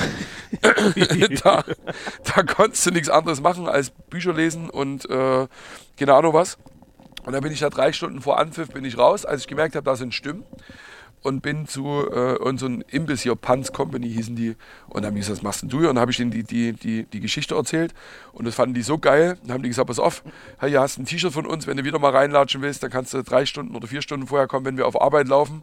Und dann ziehst du einfach das T-Shirt an und sagst, hier gehst auf Arbeit. Und so war ich dann gegen Barcelona, gegen Chelsea als Mitarbeiter von Panz Company im Stadion drin gewesen. Ach geil, das hat sogar auch nochmal Ja, funktioniert. Ja, ja, und, der, war- und oh, krass. Und der Klassiko war es wert? Also auf jeden- zwölf Stunden? Auf jeden Fall, auf jeden Fall. Es war der erste, also war Figo gerade gewechselt von Barcelona nach Madrid. Und ich habe mich. Ah nein, und, der Schweinekopf. Ja, ja, also War das das? das war nicht das Jahr, als er flog, sondern also das Jahr später. Und ich habe mich gefragt, hey, warum, Ah, ja. warum haben die so riesen Netze um die, um die Eckfahne? Und mich hatten diese, diese Mitarbeiter, die haben ja da einen geilen Platz auf dem ersten Rang, neben Kameramann waren immer noch so Plätze. Und da haben die gesagt, setz dich hier hin, den, den, der, der, der ist eigentlich immer, immer frei. Ich konnte alles auf Zeitlupe in der Kamera gucken. Die neben mir wollten dann auch wissen, wer ich bin, bla bla bla und erzählten mir dann die ganze Geschichte. Und komm mit hier, wenn der Mannschaftsbus kommt, zeige ich dir. Da waren da 10.000 nur, wenn der Mannschaftsbus da reingefahren ist. Und ich dachte, wie krass ist das? Vorgestern war ich beim Training. Ich hatte eine Freundin da unten, war Brasilianerin. Die kam aus der gleichen Stadt wie Ronaldinho. Äh, und, äh, Ah, nee. und, und, da, und, und, und, und dann waren wir da oft beim Training. La Masia, guckst du durch den Maschendrahtzaun und die quatscht ihn natürlich auf Brasilianisch an. Und da kam der auch her, da konntest du ganz normal mit denen dich austauschen. Da waren das ganz normale Menschen. Oder auch abends, Mittwochabend in der Disco, saß der oben so einen kleinen abgesperrten VIP-Bereich und macht hier, spielt Trommel und so. Und Nee. ohne Mist, da waren die, da waren die völlig cool. Und am, und am Spieltag, also nur weil Spieltag war und die Trikot anhatten, waren das Götter. Und da waren nicht zehn Menschen, sondern 10.000. Und das war, das war, also, das war so, so eine unglaubliche, krasse Er- Erfahrung da unten. Also Das war, Ja, ja, das war echt, ja. echt verrückt. Und wie gesagt, Klassiko hat sich halt, hat, hat sich voll gelohnt. Ich glaube, die, ich glaube, unentschieden ausgegangen ist oder die, oder die hoch gewonnen haben, müssen wir nachgucken. 2-4 muss das gewesen sein. Ja, ja, aber Ähm, da habe ich 10 Stunden auf dem Klo gehockt. Aber geil, ey. Das ist ja. Manchmal, Dreistigkeit gewinnt dann manchmal doch, wenn ich es mal so um, um, Du, um, umschreiben Wenn du es mit Überzeugung machst, äh, das, das, ist, das ist bei allem so. Äh, Ich, hab mal, ich hatte mal einen Renault Clio, äh, da konntest du noch, also da, da gab es noch nichts mit hier Zen, Zen, Zentralverriegelung. Wenn du da das Nippel in der Tür runtergedrückt hast, war der zu Ja. und wenn der Schlüssel innen stak, stak der Schlüssel innen. Und ich habe den Ja. auf dem Aldi-Parkplatz halt zugemacht und stand mit meiner Tüte dann draußen. Dann habe ich mir einen Draht genommen und äh, durchs Fenster, also dann unten, dass du dieses Ding hochkriegst. Und, denk. Und, und denkst du, mich quatscht da irgendeiner an? Wenn du da nach links oder rechts guckst, wahrscheinlich wären sie alle misstrauisch. Aber wenn du neben stehst und sagst, ja, ich habe meinen Schlüssel drin stecken lassen, macht keiner was. Ja. Und das, ja, ja, ja, geil. und ja, das hat mir ja, in der ja. Situation so ein bisschen, so ein bisschen geholfen. Du musst einfach, was du machst, musst du mit Überzeugung machen. Oh Mann. Carsten, ich sehe schon, wir könnten hier viele Stunden äh, äh, erfüllen. Wir machen den harten Cut zurück nach Deutschland und, um mal, äh, oder nach Leipzig besser gesagt. Und ich glaube, das muss, ich weiß nicht, wie viel von den Themen wir abgearbeitet kriegen, aber dein Kollege Uwe Kirchhoff, der hat wirklich hier eine, eine Palette von Geschichten, die, glaube ich, mega geil beschreibt, was du in den Jahren so alles in Leipzig gemacht und auf die Beine gestellt hast. Hallo Schmiso, hallo Carsten. Hier ist Uwe Kirchhoff aus der Geschäftsstelle der DFK-Handballer. Man hat mir gesagt, ich soll ein paar Anekdoten zum Besten geben, damit der Protagonist, also Carsten, aus der Reserve gelockt wird. Dabei kann ich aus der Erfahrung von über 20 Jahren, die wir uns mittlerweile kennen, sagen, dass nie die Notwendigkeit besteht, dass Carsten aus der Reserve gelockt werden muss. Da er so etwas wie Schongang nicht kennt. Bei ihm gibt's nur eins, Vollgas. Egal ob als überaus ehrgeiziger Handballspieler, ob als Student, der Olympia nach Leipzig holen wollte, oder als Trainer, Denker, Lenker und Antreiber des SCDFK Handball mit der verwegenen Idee, aus Liga 4 kommend die stärkste Liga der Welt ins Visier zu nehmen. Dabei immer die Sache in den Mittelpunkt stellen und bei jeder Gelegenheit für die Interessen des Handball kämpfen.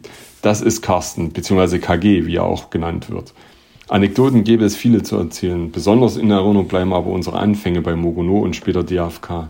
Die Beflockung der Sachsen-Pokalsiegerschutz auf dem WG-Küchentisch, selbstverständlich bevor das Pokalspiel gespielt wurde.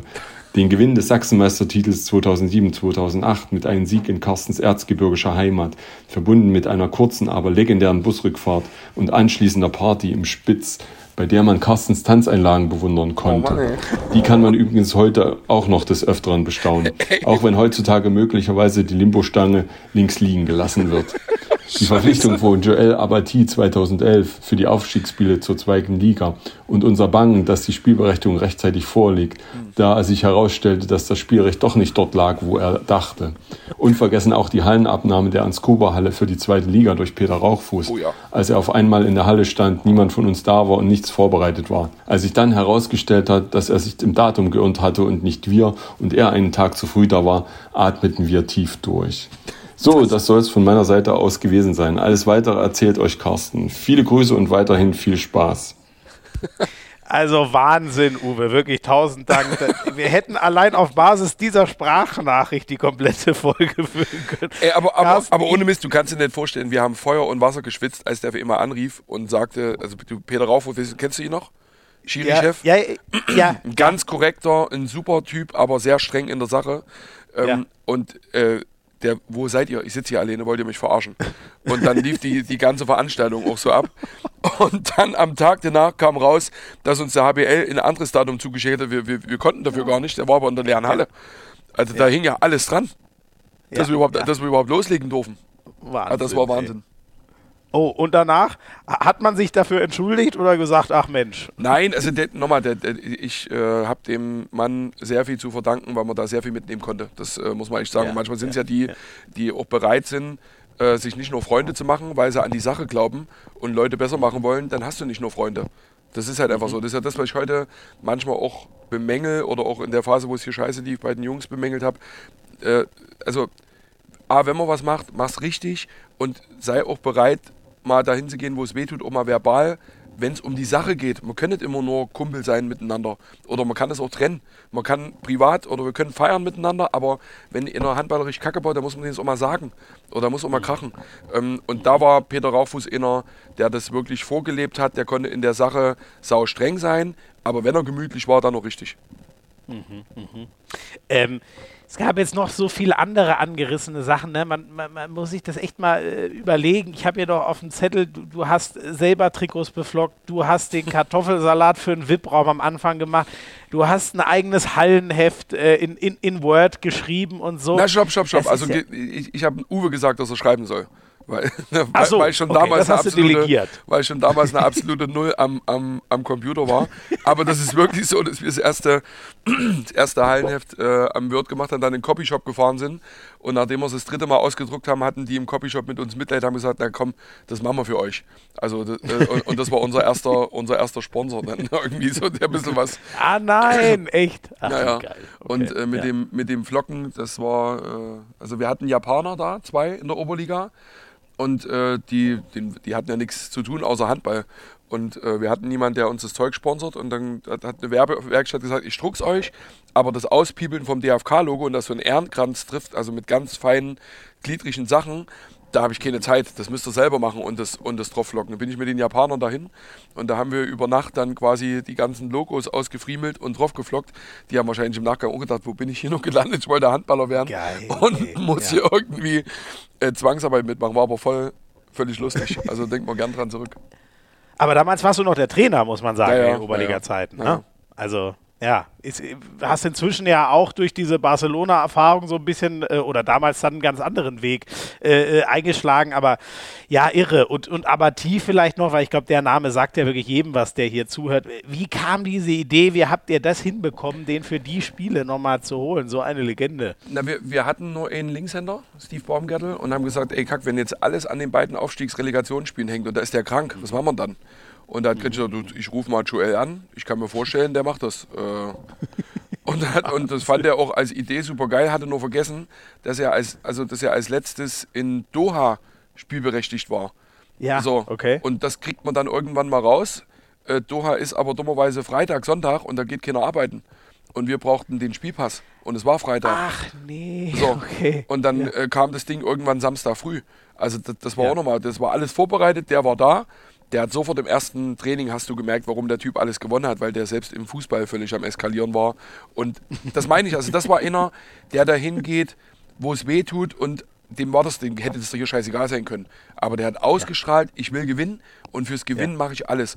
Und wenn du solche Typen in der Truppe hast, dann kannst du ganz besondere Sachen schaffen. Und ich glaube, das hat auch Kiel jahrelang ausgemacht. Die haben halt solche Typen, die scharren die um sich. Und das ist auch das Einzige, was mich also wenn ich hier äh, verärgert bin, dann nicht, weil man ein Spiel verlieren oder weil einer einen Fehler macht, sondern nur, wenn ich merke, äh, hier investieren wir zu wenig da, also dass wir unbedingt gewinnen wollen. So, und äh, ich denke mal, mit welchem Talent seid ihr ge gesegnet? Ich war überhaupt kein Talent. Ich war athletisch gut, aber mir hat es halt die Knochen zur, zerschossen. Aber wenn ich merke, wenn jemand solche körperlichen Möglichkeiten hat, warum lässt man dann so viel liegen, einfach weil es an der Konsequenz fehlt? Und das sind dann Momente, wo ich wirklich dann ungemütlich wäre, aber an, an, ansonsten überhaupt nicht. Und Joel war so einer, der konnte, also fürs Gewinnen hat er alles gemacht, selbst beim Fußballspielen. Das war krass.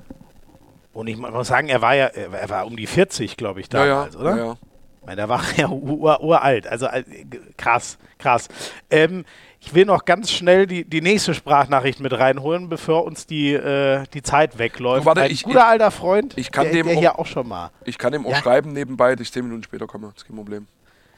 Achso, ja, wenn du noch uns ein bisschen was freiräumen kannst, dann mach das gerne. Und ich, ich, ich feuer so lang schon mal einen, der auch schon mal hier im Podcast war, mit einer sehr außergewöhnlichen Fol äh, Folge. Feuer ich mal kurz raus. Hallo lieber Schmieso, mein Herzblatt und hallo lieber Carsten. Erstmal schön, dass es Carsten auch zu euch geschafft hat, zu diesem wunderbaren Podcast. Und ich werde natürlich ganz gewiss nicht, das was Schmieso natürlich am liebsten hätte, jetzt meinen Geschäftsführer hier irgendwie bloßstellen. ähm, ich möchte nur sagen, dass Carsten dieses Projekt SCDFK Leipzig ganz großartig führt, äh, aufgebaut hat und ich glaube, wir beide auch äh, für ein Leben lang verbunden sind und dafür möchte ich ihm danken, dafür möchte ich dir danken, Carsten. Aber ich glaube, man weiß, dass Carsten auch gerne was feiert und er feiert auch, wenn es was zu feiern gibt. Und dann hat er gerne mal das, was er eigentlich um den Hals trägt, um den Kopf. Bis bald, ihr Lieben. Das ist geil, ne? Das, das scheinbar, also hab Lukas Binder übrigens, Bindi, vielen Dank und liebe Grüße. ähm, das scheint die Lieblingsgeschichte von allen zu sein. Du mal, mit der Krawatte. Ich, ich, ich komme hier nur als, äh, als tanzender äh, Kopfschlipsträger irgendwie aus dem Ach komm, wir haben dich hier schon auch ein bisschen gewürdigt und hat er doch auch gemacht. Alles gut, alles gut. Projekt leitest. Ich stehe steh zu den Sachen und ich, das, das sage ich den Jungs immer. Nochmal, was du machst, musst du richtig machen. Und wenn du halt feierst, dann musst du richtig feiern, sonst brauchst du gar nicht anfangen. Ja. Was, war, du hast Bindi vorhin schon mal kurz erwähnt, äh, zusammen mit äh, Lukas Schikala, glaube ich, als ja, so ein bisschen Leipziger Symbol für das, was ihr da macht. Er hat ja auch einen unfassbaren Aufstieg persönlich mitgemacht mit euch. Ja, also das, äh, wenn einer den Weg von uns symbolisiert, dann, dann ist er das. Er hat in der vierten Liga angefangen, 2009, und hat sich selbst mitentwickelt bis zu eben der Top-Links-Außen jetzt in der, in der Handball-Bundesliga. Äh, und es hat, äh, wir sind wirklich durch äh, Kackzeiten zusammen. Wir hatten auch Stress miteinander, aber äh, ich glaube, wir glauben beide an die gleiche Sache und wir äh, wertschätzen uns total. Ich bin total glücklich, dass er äh, Teil dieses Vereins ist, Teil dieser Mannschaft ist und dass er so einen so so Weg gemacht hat. Das, das ist so und das ist auch Vorbild sein für die Nächsten, die da kommen und äh, auch zeigen, dass man Rückschläge mal wegsteckt und nicht, wenn man mal ein paar von Deckel kriegt, äh, dann direkt äh, einen Rückzug antritt, sondern eher ähm, ja, wieder auf Angriffsmodus stellt. Und genau das hat er immer gemacht. Immer wenn wir ihn links außen daneben gestellt haben, wollte er den wegbeißen und wollte zeigen, ich, bin, ich bin noch besser. Und so kannst du an deinen Aufgaben wachsen. Und wenn wenn das, äh, wenn das Schule macht, wenn, wenn, wenn, wenn, wenn das so die, ja, die, die, die DNA auch im, auch im Nachwuchs ist, ähm, nicht drüber rum zu lamentieren, dass der Trainer äh, muss mehr auf den oder den bauen. Nee, ich muss es zeigen äh, und, äh, und muss mich durchbeißen. Dann werden wir hier eine, eine gute Zukunft haben und dafür äh, steht Bindi sehr exemplarisch.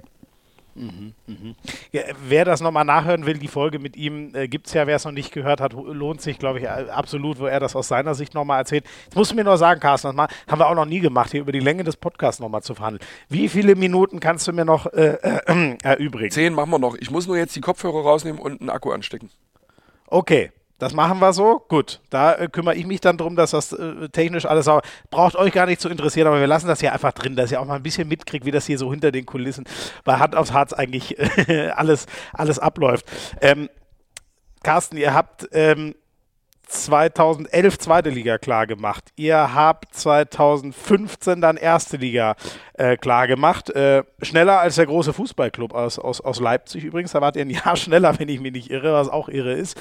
Ähm, die ja kohlemäßig nochmal ein bisschen anders äh, aufgestellt sind äh, durch RB. Ähm, so, das, das, was da alles passiert ist. Du hast vorhin schon mal gesagt, ihr wolltet einen Nationalspieler äh, haben. Das hat mit Franz Semba funktioniert. War das das Besonderste oder war es äh, mal im, im Rewe Final Four zu sein? Was war bisher so der Stern für dich von allem, was du in den Jahren mit dem, mit dem Club erreicht hast? Also das äh, emotional ist das sicher die, die Final Four Teilnahme. Also das äh, dort reinzulaufen äh, mit 1500 Leipzigern in der Kurve und, und äh, dein Logo dort oben zu sehen, das ist für alle sehr, sehr prägend gewesen und auch Ansporn, mal irgendwann einen, einen Titel zu gewinnen oder eben um Titel mitspielen zu können, wohl wissen, dass das ein ganz, ganz, ganz, ganz weiter Weg ist. Ähm, aber das ist auf keinen Fall die einzige Sternstunde. Also jeder Aufstieg war sehr besonders, weil da halt immer sehr viel dranhängt und sehr viel über ein ganzes Jahr überklappen muss und nicht nur drei drei Spiele gut sein müssen. Sternstunden waren aber eben auch gerade diese Corona-Zeit, wo wir, glaube ich, sehr viel Input geliefert haben, äh, der eben nicht nur für uns wichtig war, sondern der für alle wichtig war. Ähm, das waren schon so ganz, ganz spezielle Momente. Ich habe schon oft gesagt, auch die Nominierung von Bindi damals zum All-Star-Game war was ganz Wichtiges. Das erste Länderspiel, was wir hier ausgerichtet haben. Also es gab viele Meilensteine, die haben auch an der Kabinentür äh, alle drauf und das müssen gar nicht mal immer so nur Saison-Highlights sein, sondern es können auch so Zwischendinge äh, sein, die da, die da mal passieren. Aber das, was als, als Spiel-Highlight hängen bleibt, ist natürlich dieses, dieses äh, Rewe Final Four Ding. Ähm, das, war, das war Wahnsinn. Mhm, mhm. Ähm, Corona sehr spannend, ne? Da habt ihr, ihr habt dieses Konzert, ihr habt die Studien gemacht, du hast dann noch eine, mal eine Brandrede, Pressekonferenz ähm, gehalten, ist mir auch alles noch sehr, sehr im Kopf, wie sehr euch da ja einfach versucht habt, aus dieser absoluten Kacklage für den ganzen Handball äh, irgendwie, irgendwie rauszukommen. Ähm, jetzt noch so ein bisschen der, der Blick nach vorne. Ähm, ich finde das so, ich habe bei euch schon öfter so das Commitment rausgehört, haben wir schon ab, auch ab und an mal drüber geredet, irgendwann mal international. Wenn ich mir jetzt die Tabelle angucke, äh, wenn ich mir angucke, dass äh, Flensburg drum kämpfen muss, gerade sozusagen äh, äh, Fünfter zu bleiben und da nicht äh, noch nach hinten in Gefahr sein zu müssen. Wie, wie soll man das hinkriegen? Oder die ersten sechs müssten es ja auf jeden Fall sein, um international zu spielen. Wann und wie realistisch ist das? Also erstmal, nur, nur, um das nochmal einzuordnen. Wir, wir sind irgendwann mal gestartet, weil uns diejenigen, die 66 den Europacup gewonnen haben und die dann in der Uni quasi unsere, unsere Ausbilder waren, angestachelt haben, gesagt, Leute, ihr jungen Kerle, ihr müsst jetzt mal loslegen. So, das war so die, die ganze Triebfeder. Deswegen äh, ist diese Zahl 1966 bei uns sehr präsent, dieser Europacup-Triumph sehr, sehr, sehr präsent und, da, und damit ging die ganze Reise los. Also ohne die wird es das ganze Ding nicht geben. Und natürlich wird der Kreis sich erst schließen, wenn wir entweder mal was nach oben recken oder Euro, europäisch spielen. Das Zweite ist, wenn du in der ersten Liga bist, wenn du einstellig dich etabliert hast und wenn du ehrgeizig bist, dann kann das ja nur das nächste ausgesprochene Ziel sein. Also wir machen ja hier nichts, wir sind ja keine, keine Behörde, die irgendwie was ver, ver, verwalten will und sich freut, äh, dass jedes Jahr das gleiche wiederkehrt, sondern wir, wir haben ja alle Bock, wir wollen ja alle was besser machen. Äh, wir, wir wollen ja alle was sportlich erreichen. Ähm, und das Dritte ist, dass die Kernidee von uns gemeinsam Vorbild sein natürlich umso besser funktioniert, umso erfolgreicher wir spielen, umso mehr unsere Jungs Vorbild sind. Also wenn die irgendwann mal einen Titel gewinnen oder eben diesen fünften oder sechsten Platz schaffen, dann haben wir medial mehr Verbreitung, dann hört man denen mehr zu, als wenn wir 13er sind und eine graue Maus. Und äh, dazu sollte es, ja, sollte es ja auch dienen. Also wir wollen zeigen, dass es möglich ist, dass man mit viel Fleiß, Ehrgeiz, Teamwork und so weiter und so fort sowas erreichen kann. Wann das ist, das liegt ja nicht nur an, an, an uns, es machen viele andere Vereine auch sehr, sehr gute Arbeit.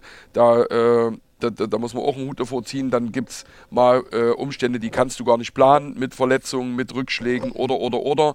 Aber dass uns das antreibt, dass uns das jeden Tag motiviert, da will ich auch gar kein, gar kein Blatt vom Mund nehmen, weil man das ja oft so negativ dann darstellt, wie, naja, jetzt haben sie wieder die große Klappe und die sollen noch mal kleinere Brötchen backen und warum den Rucksack wieder auf, aufschnallen ich finde, warum soll man nicht zu seinen Zielen und zu seinen Träumen stehen? Das haben wir gemacht in der vierten Liga, von ersten Liga geredet und haben alle gesagt, die haben einen Knall. äh, und warum dürfen wir dann nicht in der ersten Liga davon reden, dass wir irgendwann mal europäisch spielen wollen? Wir müssen uns nur im Klaren darüber sein, dass das bedeutet, dass wir immer an die Grenze gehen müssen.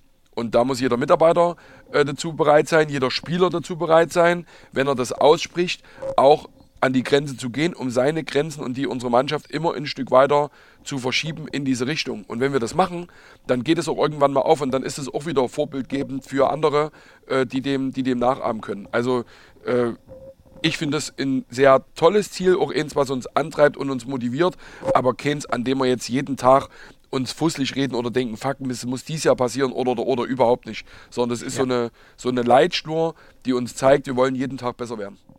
Ja, ich glaube, so ist es auch sehr gesund und so nimmst du schon dem vorweg, sollte es euch auch nicht um die Ohren gehauen werden als Ziel in dem Sinne, sondern als Vision, was mal, was mal werden soll sozusagen.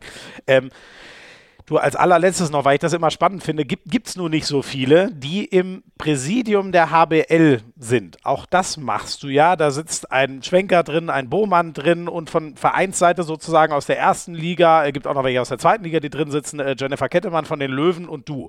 Ähm, was, was wird da so entschieden? Über was redet ihr in dem Präsidium? Kann man wirklich sagen, ich weiß zum Beispiel, als es um den neuen TV-Vertrag gibt, da wird es jetzt einen Wechsel geben dann im nächsten Sommer. Da hat, glaube ich, das Präsidium eine riesen, riesen Rolle gespielt. Was, was sind dort deine Aufgaben und was macht ihr so in diesem Präsidium? Na, also es gibt satzungsgemäß Aufgaben äh, oder Entscheidungen, die das Präsidium treffen muss. Du kannst nicht alles basisdemokratisch lösen. Dann, also, da musst du ja alle 36 oder 38 Bundesliga-Kollegen in jede Aufgabe tief in, in, involvieren. Das, das, das geht organisatorisch gar nicht. Deswegen äh, gibt es ein, in, ein gewähltes Präsidium mit Vertretern aus erster und zweiter Liga, die gemeinsam mit der Geschäftsleitung wesentliche äh, Entscheidungen im Sinne der Liga treffen sollen. So. Und äh, da geht es einmal darum, dass man A seine Expertise mit einbringt. Vor allen Dingen geht es aber darum, dass man als Präsidiumsmitglied auch die Stimme und die Belange der Vereine dort mit einbringt. Also dass man einfach auch ein Ohr an der Basis hat und sagt, okay, pass auf, äh, was ist wichtig, gerade wenn es um TV-Vertrag und so weiter geht. Und äh, so interpretiere ich meine Aufgabe auch als, äh, als Stimme und Vertreter von den Vereinen der ersten Bundesliga äh, sich dort mit einzubringen, aber eben auch äh, kommunikativ Dinge, die im Präsidium diskutiert und, und besprochen werden, die die Geschäftsführung mitbringt, ähm, dann zu spiegeln in die, in die Vereine rein, dass ein gemeinsames Verständnis äh, dafür aufkommt, was wir machen, warum wir es machen, wo wir hinwollen und wie wir alle an dem Schrank ziehen wollen. Und ein Herzensprojekt von mir wäre, dass wir diesen, dieses Miteinander noch viel mehr verstärkt und alle beteiligten Protagonisten, und da nehme ich mal ganz bewusst Schiedsrichter, Trainer, Kapitäne, Geschäftsführer und natürlich dann auch Geschäftsleitung der HBL in ein Boot, dass wir noch viel enger miteinander uns austauschen und kommunizieren, um eben unsere Sportart besser zu machen und vor allen Dingen dieses einmalige Produkt der stärksten Liga der Welt weiterzuentwickeln und zu verteidigen, weil das äh, von verschiedenen Seiten attackiert wird, anderen Sportarten in Deutschland, anderen Ligen, anderen Handballligen aus dem Ausland und und und und und da finde ich kommunizieren wir aktuell viel zu sehr noch nur über die Geschäftsführer die, die bis zu regeltechnischen Sachen dann an die Trainer und die Mannschaft weiterleiten und haben es noch nicht mhm. geschafft, dass wir mal einmal oder zweimal im Jahr alle an den Tisch holen und uns mal in die Augen gucken, auch im Medienschaffende, um ein gegenseitiges Verständnis füreinander aufzubauen und äh, auch die Expertise zu nutzen, um sich noch besser und schneller weiterzuentwickeln. Also das ist auch so, ein, auch so eine Herzensangelegenheit, wo ich hoffe, dass wir da äh, im nächsten Jahr einen nächsten Schritt machen können. Da hast du mal was Tolles zu ge gesagt. Ähm, dass unser Sport dauerhaft die Nummer eins hinter dem Fußball wird in Deutschland. Ne? Das ist ja, glaube ich, so, wie sich es nochmal zusammenfahren lässt. Das, was du eben da nochmal. Das ist definitiv so. Ge geäußert hast.